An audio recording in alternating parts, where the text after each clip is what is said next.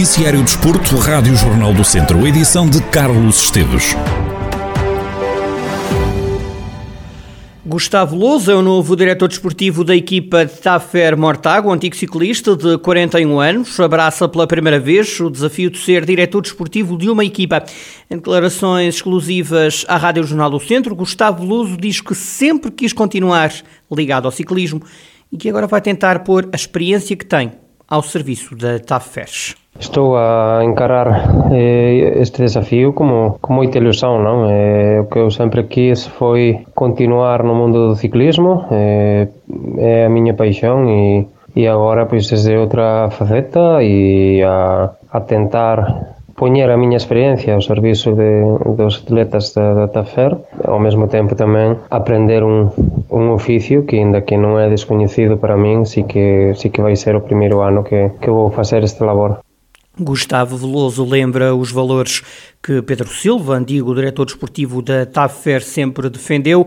O agora novo diretor diz que o antigo ciclista que morreu em agosto do ano passado sempre lutou pela honestidade no desporto. Os projetos que están pensados é continuar a, a crescer, mas com pés firmes, sabendo qual é a equipa que temos, qual é o orçamento que tem a equipa, quais são os atletas que são a equipa e dentro disso conseguir o, os melhores resultados possíveis, sempre sem, sem esquecer qual é a, a filosofia desta equipa, que foi essa filosofia que o, o Pedro Silva eh, criou eh, dentro desta equipa que é uma, uma filosofia de trabalho, de honestidade, de, de fazer as coisas bem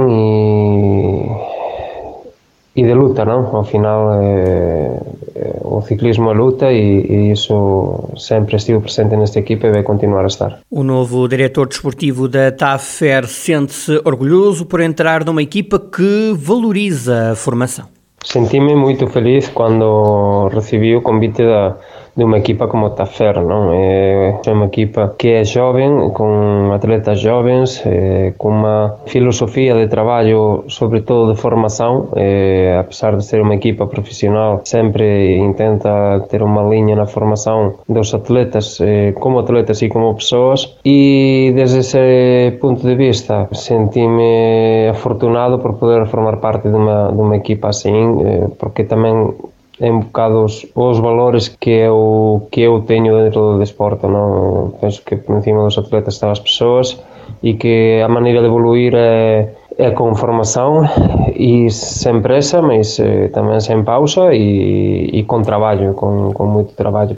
Gustavo Louso garante que ganhar uma volta a Portugal tem que estar no pensamento da TAFER, mas o novo diretor desportivo assegura que esse para já não é o objetivo. Todas as equipas eh, têm que ter aspirações, porque não eh, algum dia Mortágua poder chegar a, a ganhar uma volta, mas esse não é não é o objetivo. Eh, os objetivos têm que ser eh, objetivos reais, objetivos con, con capacidade para poder ser concretizados. Hoje hoxe por hoxe a equipa é unha equipa joven, con corredores con, con moito valor, mas non temos unha equipa para poder lutar mão a mão contra as equipas máis grandes eh, portuguesas eh, e temos que saber qual é o noso lugar mas iso non tira que eventualmente vayamos a facer unha corrida na volta xa entregue antes de, de iniciar. Nós temos que plantejar os nosos objetivos, eh, como digo sempre, objetivo, objetivos alcançáveis. Gustavo Veloso, em exclusivo à Rádio Jornal do Centro, a olhar já para o próximo desafio profissional.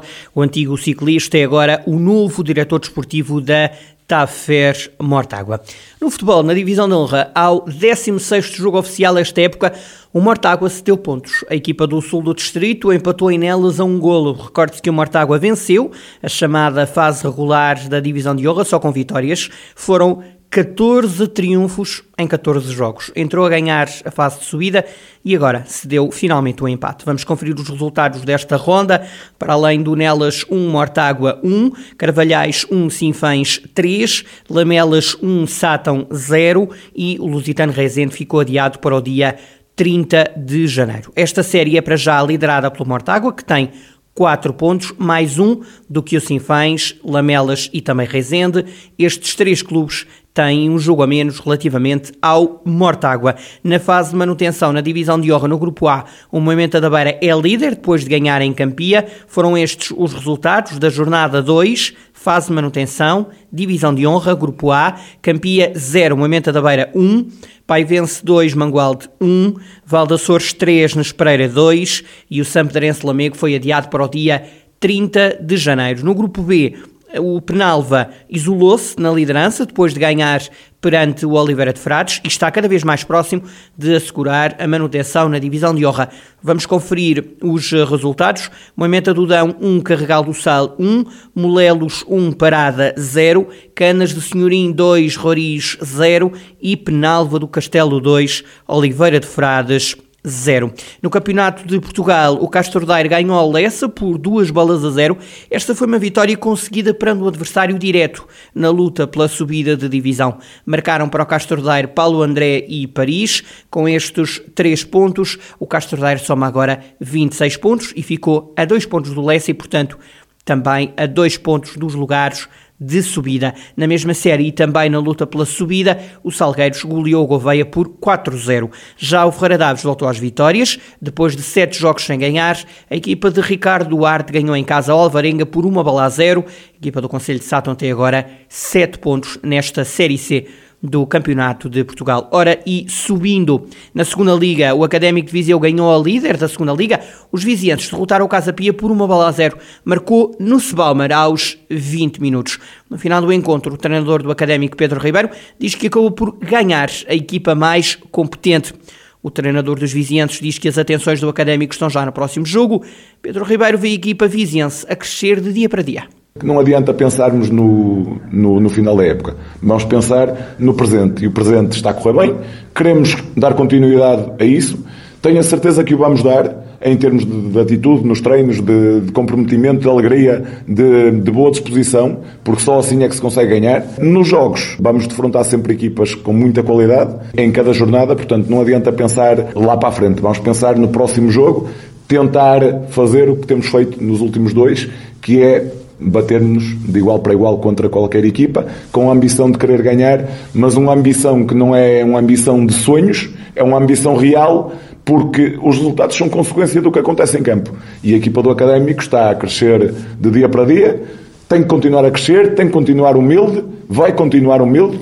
Pedro Ribeiro, treinador do Académico de Viseu, os vizienses somaram o segundo jogo seguido a pontuar. Desde a estreia como novo técnico, Pedro Ribeiro fez 4 pontos em 6 possíveis. Este triunfo afastou o Académico da zona perigosa da tabela classificativa. Nota já para o próximo jogo do Académico de Viseu, é de hoje a uma semana, às 3h30 da tarde, uma segunda-feira, no estádio de Aveiro, casa emprestada do Académico de Viseu. O Académico vai receber o Sporting da Covilha. O Tondela conseguiu um empate a dois nos Açores, frente ao Santa Clara. O ponto conquistado acabou por fazer mais sorrir os beirões. É que os açorianos estiveram a ganhar por 2-0. Este era o resultado ao intervalo, mas um quarto de hora final perfeito por parte do Tondela fez o jogo acabar empatado a dois golos. Bozelli bisou. Este empate, para além de significar um ponto conquistado fora de casa, permite também que o Santa Clara não ganhe distâncias na luta pela manutenção. No final do encontro, o treinador do Tondela, Paco Ayastanan, destacou a exibição do guarda-redes Pedro Trigueira. O treinador dos Beirões diz também que jogar contra o vento dificultou a vida ao Tondela numa fase do jogo. Acho que los primeros 15, 20 minutos fueron nosos, tuvimos control del juego, fuimos capaces de salir por fuera, por dentro, estábamos a llegar a, a, a la súa baliza y luego el juego mudó a partir de su juego longe, eh, esas segundas bolas, el vento en contra eh, nos generó moitas dificultades. Eh, a partir de aí logo estaba moito difícil. Pedro nos mantuvo en, en el juego, hizo dos grandes paradas que pudo sentenciar el juego. Eh, pero bueno, lógicamente los guardaredes tamén, tamén jogan, eh, son parte do equipo.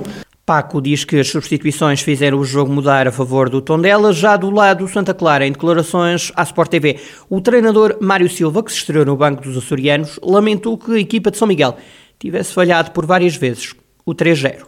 Tivemos condições e oportunidades para matar o jogo na segunda parte. Entramos muito bem e muito fortes Nos primeiros 15 minutos tivemos vários remates enquadrados, várias oportunidades de golo que o guarda-redes da equipa adversária resolveu com eficácia e depois eh, de sofrermos o golo quebramos. Eu acho que quebramos animicamente e não, pode, não podemos. Temos que reagir forte. Estávamos bem no jogo, chegámos ao intervalo com um resultado confortável de 2-0, entramos bem na segunda parte e depois quebramos na, nos momentos finais. O futebol é isto, muito competitivo. Nós, do nosso lado, queríamos vencer para manter o ciclo de vitórias em casa. Infelizmente não conseguimos e agora é trabalhar, continuar. Mário Silva, o treinador do Santa Clara, e a análise ao jogo que acabou por resultar num empate a dois golos, que sorriu mais ao Tondela do que ao Santa Clara.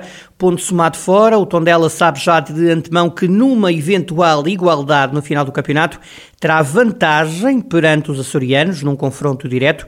O Tondela ganhou em casa ao Santa Clara por 3-0 e empatou agora a dois golos nos Açores. Próxima jornada, o Tondela joga em casa frente ao Vizela.